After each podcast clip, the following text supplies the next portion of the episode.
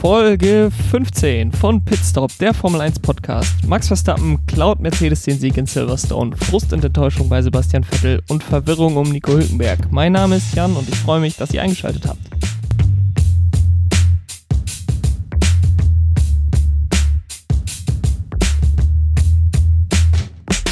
Das zweite Rennen in Silverstone in dieser Saison. Es gab eine Stufe weichere Reifen, zwei Stops für die meisten Teams als einzige Option. Und wir hatten ein wirklich sehr interessantes Rennen, nachdem es ja über weite Strecken in der letzten Woche relativ langweilig war. Zugegeben war es dann am Ende ziemlich äh, spannend und ziemlich mitreißend. Diese Woche war es über das ganze Rennen äh, deutlich spannender und es gab einen Ausgang, den wir dieses Jahr noch nicht hatten. Es hat nämlich kein Mercedes gewonnen, sondern Max Verstappen holt den ersten Sieg für Red Bull Racing in diesem Jahr. Und äh, ich möchte darüber mit euch sprechen und äh, möchte das, wie ich das in den vergangenen Wochen auch immer gemacht habe, ihr kennt das schon, die Konstrukteurswertung derzeit durchgehen und über jedes einzelne Team sprechen. Und wir starten da, auch wenn es dieses Wochenende für sie etwas schlechter lief, mit Mercedes, die immer noch auf Platz 1 der Konstrukteursweltmeisterschaft stehen. Freitags und samstags hat man auch gedacht, das wird Mercedes hier genauso durchziehen, wie sie das in den vergangenen Rennen gemacht haben. Die haben sie ja alle gewonnen, bis auf äh, ja, kleinere Probleme in Ungarn oder in Österreich haben sie ja auch äh, Platz 1 und Platz 2 jeweils geholt.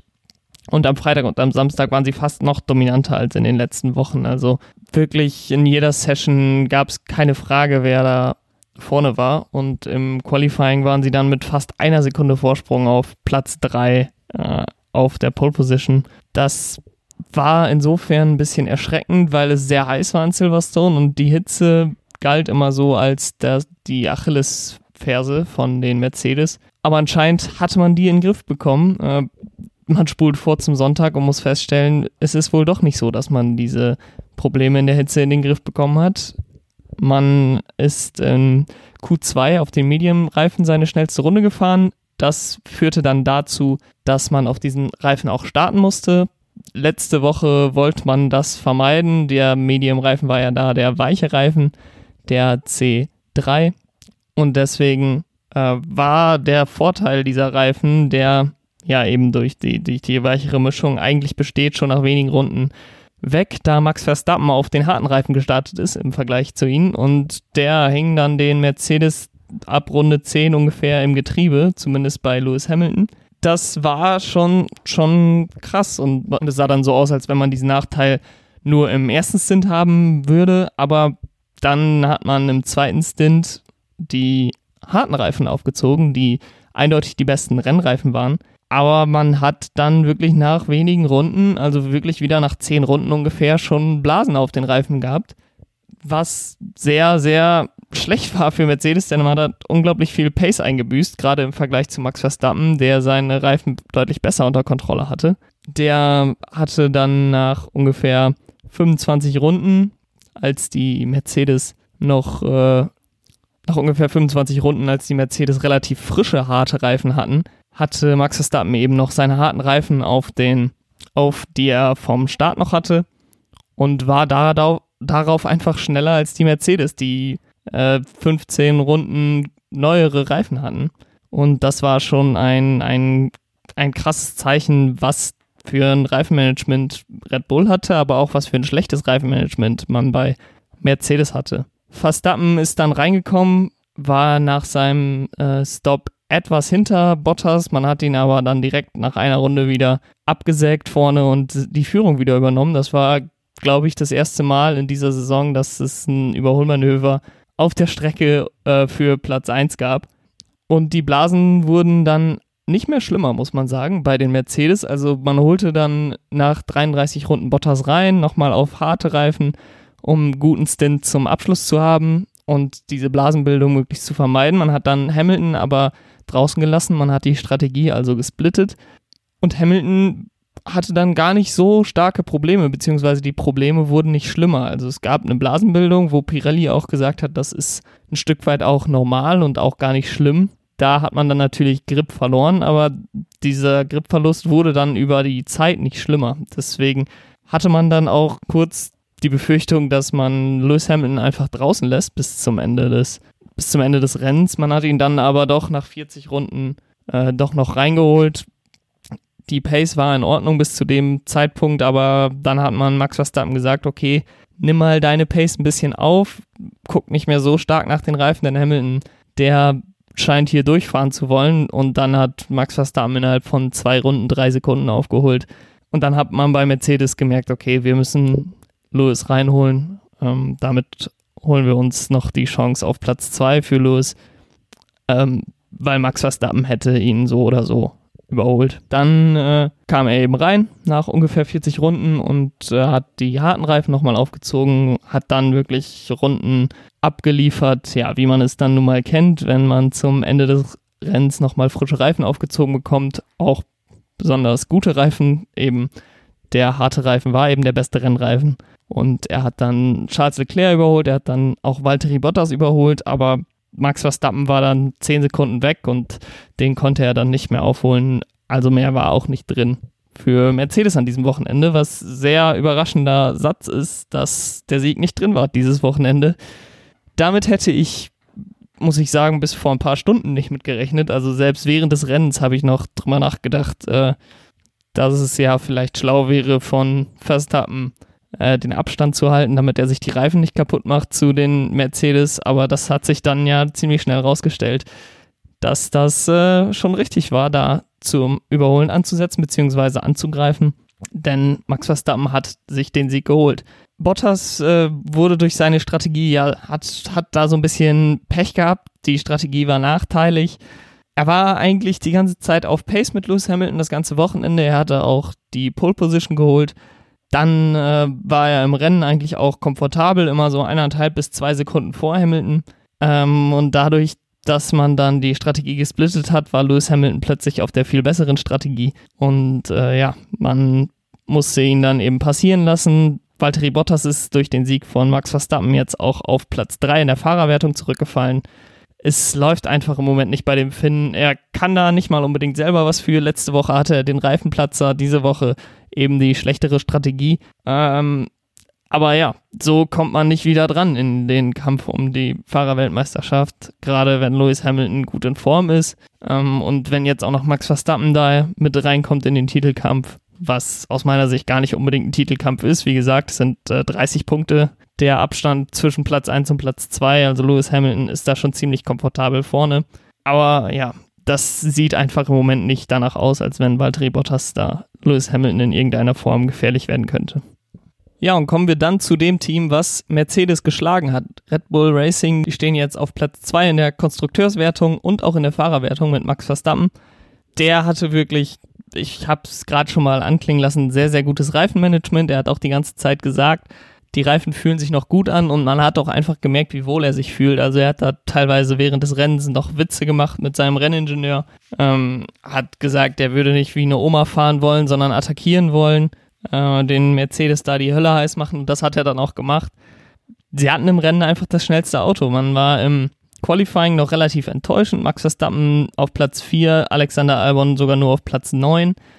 Aber wie gesagt, im Rennen waren sie dann das schnellste Auto. Auch Alexander Albon hatte eine sehr gute Ra äh, Rennpace und die Strategie, die Red Bull gefahren ist, war eben auch sehr gut. Sie haben nicht das Rennen in drei Teile aufgeteilt und dann die Reifen da hingesetzt, wo sie am meisten Sinn machen, sondern sie haben gesagt, okay, der Medium ist kein guter Rennreifen, wir wollen möglichst wenig Runden damit fahren und man hat Alexander Albon, der auf dem Medium gestartet ist, schon nach sechs Runden reingeholt Max Verstappen hat den mittleren Stint auf den Medienreifen gemacht und ist dann äh, sechs Runden auch genauso wie Alexander Albon damit gefahren. Und das war einfach im Moment die beste Strategie, zumindest die beste Zweistopp-Strategie.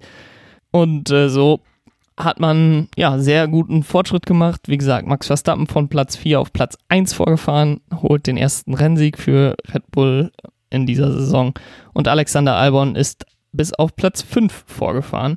Er hat nach einer schwachen Leistung am Samstag, wo schon wieder einiges hochkam, hinter Pierre Gasly auch gestartet. Das verdoppelt diese Kritik an Alexander Albon natürlich immer nochmal deutlich, wenn er von dem geschlagen wird, den er ersetzt hat.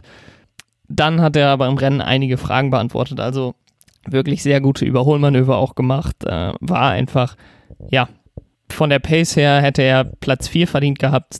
Die äh, ja, Strategie hat es nicht ganz zugelassen, weil Charles Leclerc einen Einstopp gemacht hat und damit auf Platz 4 gelandet ist. Aber insgesamt eben eine sehr gute Leistung von Alexander Albon. Letzte Woche hat er eigentlich schon ziemlich gute Rennpace gezeigt. Da war durch den Crash und die Strafe das Ganze natürlich ein bisschen, ja, schlechter, als es, als es wirklich war am Ende. Und jetzt eben mit einem, mit einem soliden Rennen von Platz 9 auf Platz 5 vorgefahren. Auf Platz 3 in der Konstrukteursweltmeisterschaft ist das Team, was derzeit am meisten kritisiert wird, zumindest von seinen eigenen Fans, und das ist Ferrari, die wieder zwei Gesichter gezeigt haben.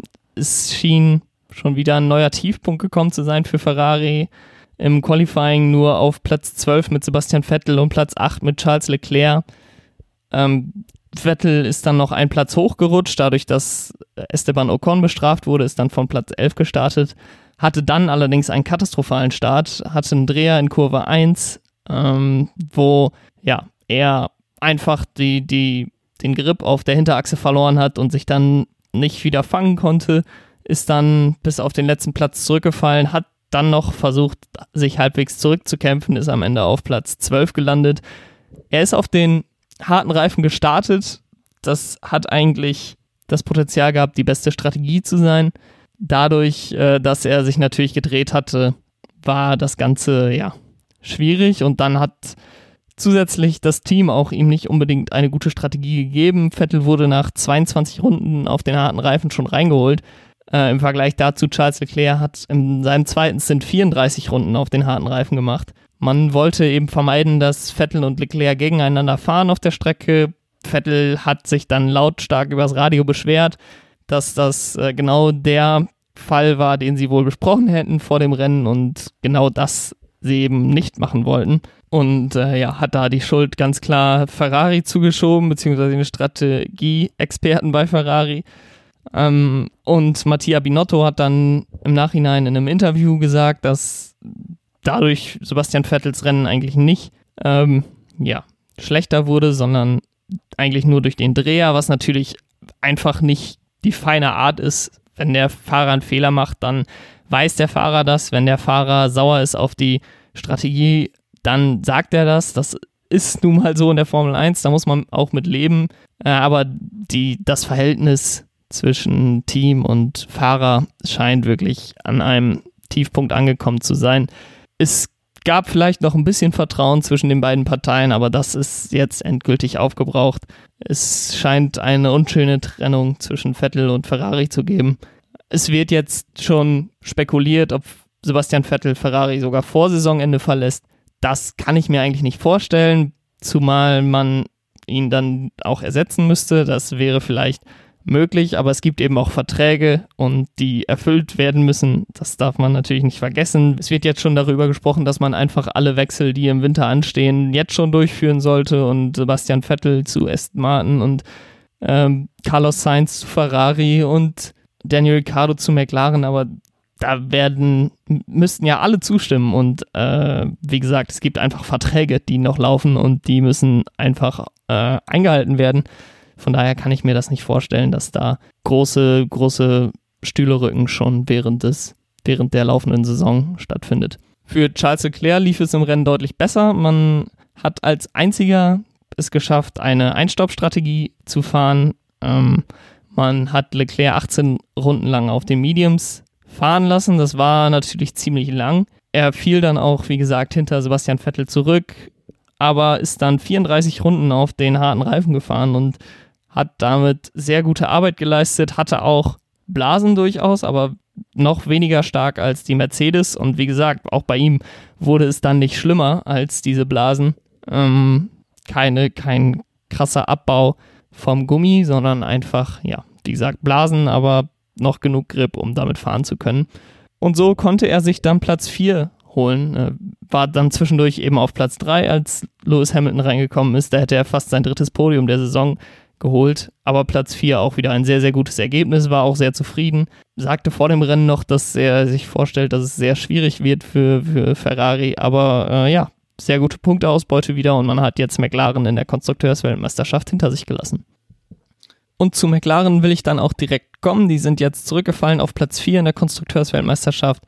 Und es war ein sehr enttäuschendes Wochenende auch für McLaren. Nicht nur, dass man den Platz verloren hat, sondern man hat nur zwei Punkte insgesamt mitgenommen. Man war schon im Training relativ schwach mit der Pace.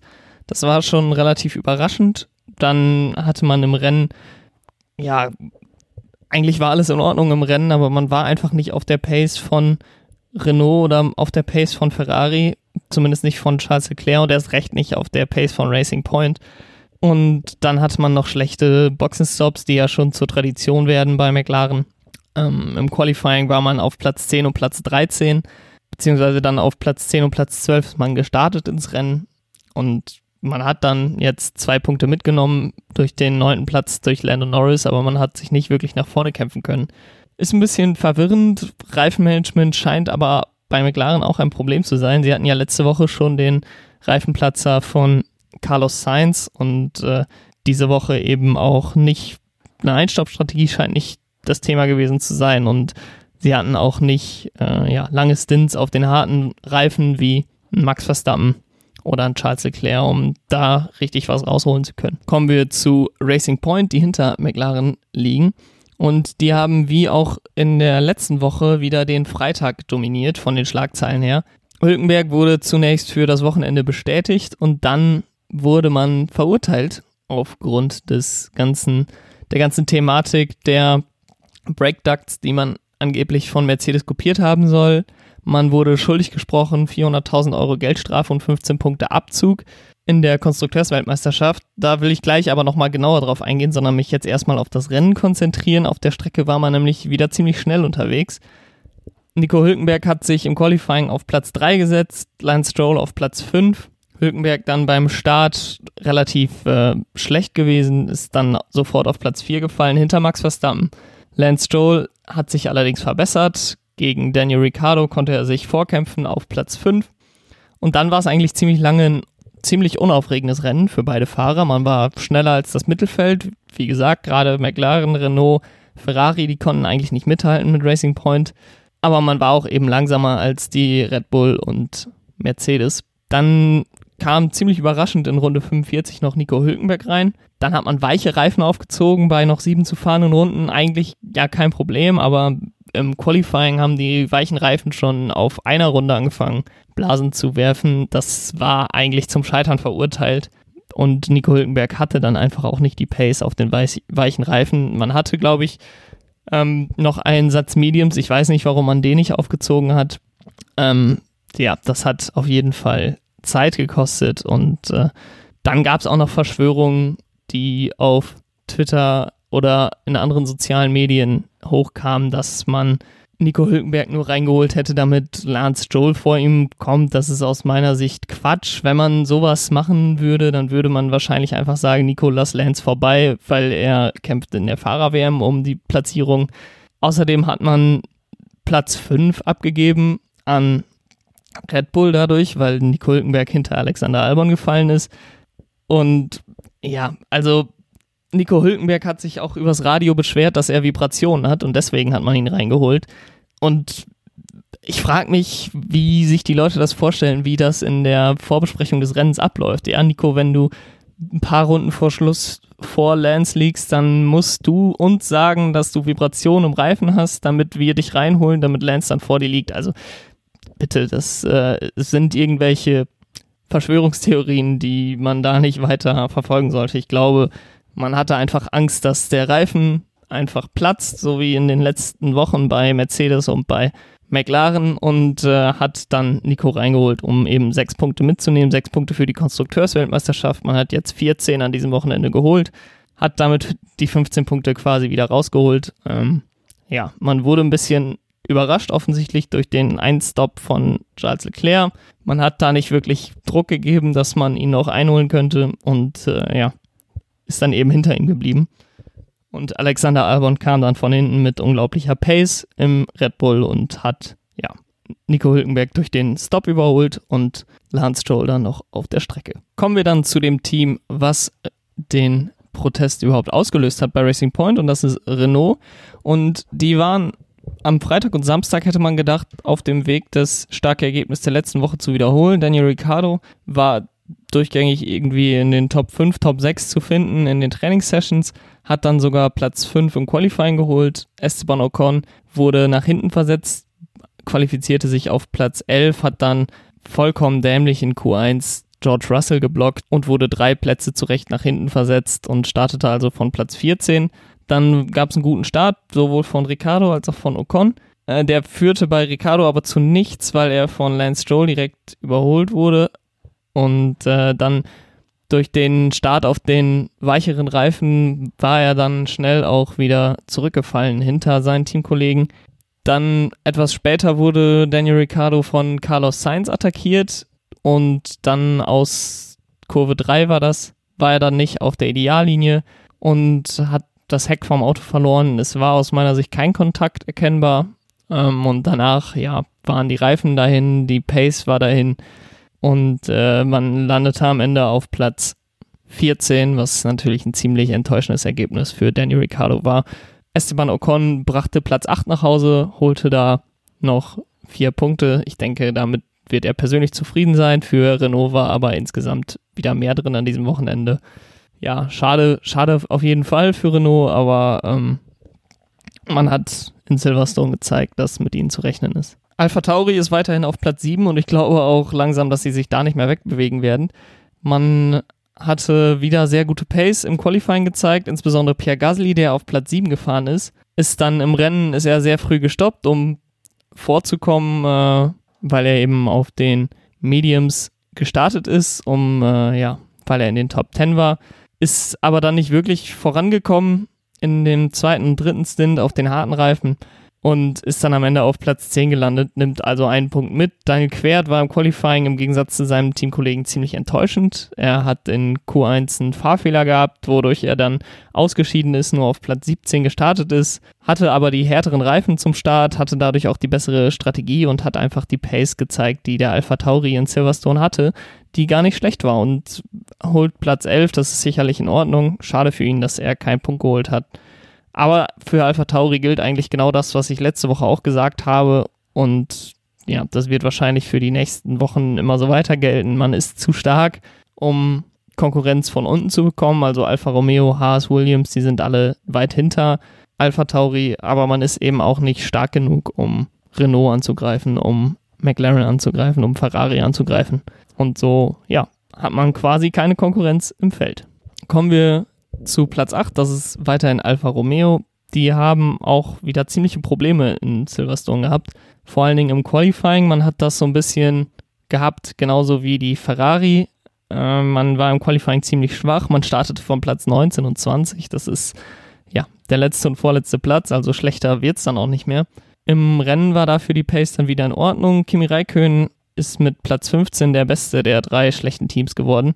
Man, ja, scheint auf jeden Fall im Rennen genug Pace zu haben. Die äh, Williams mussten drei Stops machen, beziehungsweise haben drei Stops gemacht, wodurch man vor denen gelandet ist. Ja, von daher äh, war das in Ordnung vom Rennen her. Sonst muss man sich schon irgendwie Sorgen machen um Alfa Romeo, dass, dass man da deutlich schlechter ist als in den letzten beiden Jahren. Äh, aber das hat eben zum Teil auch mit dem Ferrari-Motor zu tun und wird sich dann wahrscheinlich dieses und nächstes Jahr auch nicht unbedingt verbessern. Auf Platz 9 ist weiterhin Haas mit ihrem einzelnen Punkt, den sie in Ungarn geholt haben.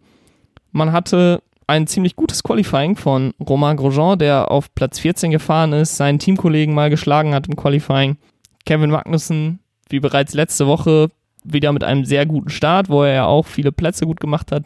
Diese Woche auch viele Plätze gut gemacht. Vier an der Zahl. Ähm, dann aber auch wie letzte Woche hatte er wieder einen Unfall. Er ist in Stowe zu weit rausgekommen und dann ziemlich aggressiv zurück auf die Strecke gekommen, hatte Kontakt mit Nicolas Latifi und hat da aus meiner Sicht zu Recht eine 5-Sekunden-Strafe für bekommen. Ähm, ein paar Runden später wurde er dann reingeholt und hat sein Rennen beendet. War der einzige Ausfall an diesem Tag. Romain Grosjean hatte ja, ein durchwachsenes Rennen, konnte seine gute Startposition nicht wirklich in was Zählbares ummünzen. Er konnte beide Williams am Ende hinter sich lassen und Antonio Giovinazzi, aber das ist dann auch eigentlich schon das einzig Positive, was bei Haas an diesem Wochenende rumgekommen ist. Kommen wir zu Williams, die wieder ein sehr gutes Qualifying von George Russell und eigentlich auch von Nicolas Latifi diese Woche hatten. Latifi auf Platz 16, George Russell auf Platz 15. Im Rennen fehlte dann wieder so ein bisschen die Pace, beziehungsweise die Pace war eigentlich in Ordnung. Ähm, Latifi hatte ja, wie gesagt, den Zusammenstoß mit Magnussen, aber man war auf jeden Fall da im Kampf um Platz 15 voll drin.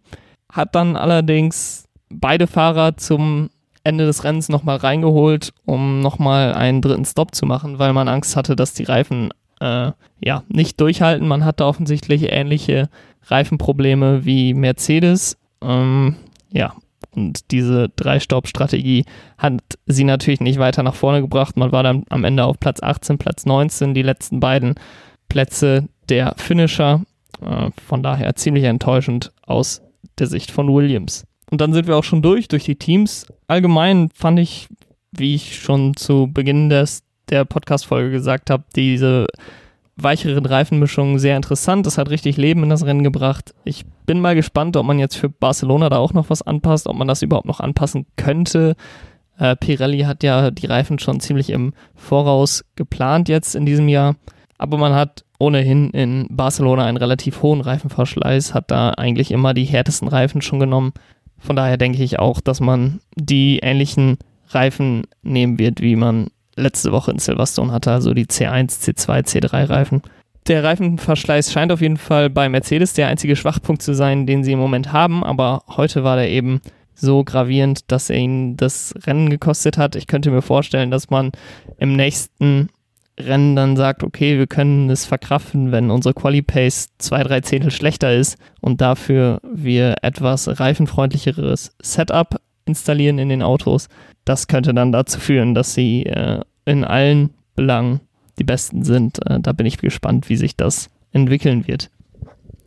Kommen wir dann noch, wie angekündigt, einmal zu dem Racing Point-Urteil. Wie ich zu Beginn schon gesagt hatte, 15 Punkte Abzug in der Konstrukteursweltmeisterschaft, jeweils 7,5 Punkte für beide Fahrer und eine Geldstrafe von 400.000 Euro.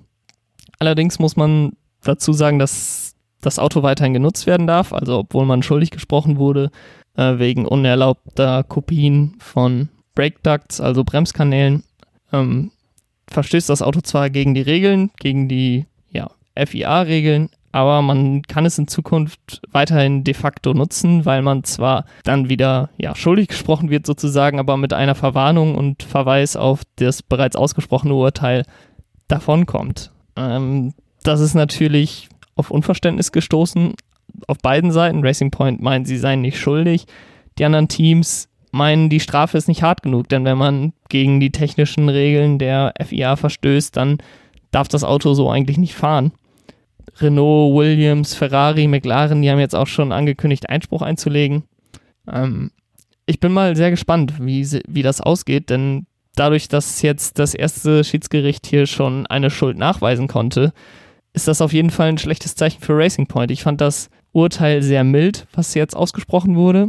Und wenn jetzt das die nächsthöhere Instanz entscheidet, okay, die Schuld, die nachgewiesen wurde, ist real, also man wird Racing Point nicht freisprechen, dann könnte ich mir vorstellen, dass das Urteil noch deutlich härter ausfällt. Im schlimmsten Fall könnte das sogar eine Disqualifikation von der Weltmeisterschaft 2020 nach sich ziehen ich kann mir nicht vorstellen, dass man sagt, okay, dann entwickelt halt neue Bremskanäle, Brake Ducts, weil man hat ja das, was man jetzt produziert hat, kann man ja nicht einfach aus seinem Gedächtnis löschen, beziehungsweise auch nicht äh, erwarten, dass Racing Point da ein komplett neues Konzept entwickeln kann. Von daher bin ich da sehr gespannt, wie das ausgeht. Äh, ich kann mir fast nicht vorstellen, dass wir noch während der Saison eine Entscheidung bekommen, aber ich äh, ja, werde da auf jeden Fall auf dem Laufenden bleiben. Und das war's dann mit dem Rückblick auf den 70 Jahre Jubiläums Grand Prix in Silverstone. Ich werde mich am Donnerstag wieder melden. Ich hoffe, dass ich mich dann auch wirklich melde. Letzte Woche musste die Folge ja leider ausfallen. Mit dem Ausblick auf das Rennen in Spanien, in Barcelona, was am nächsten Sonntag stattfinden wird.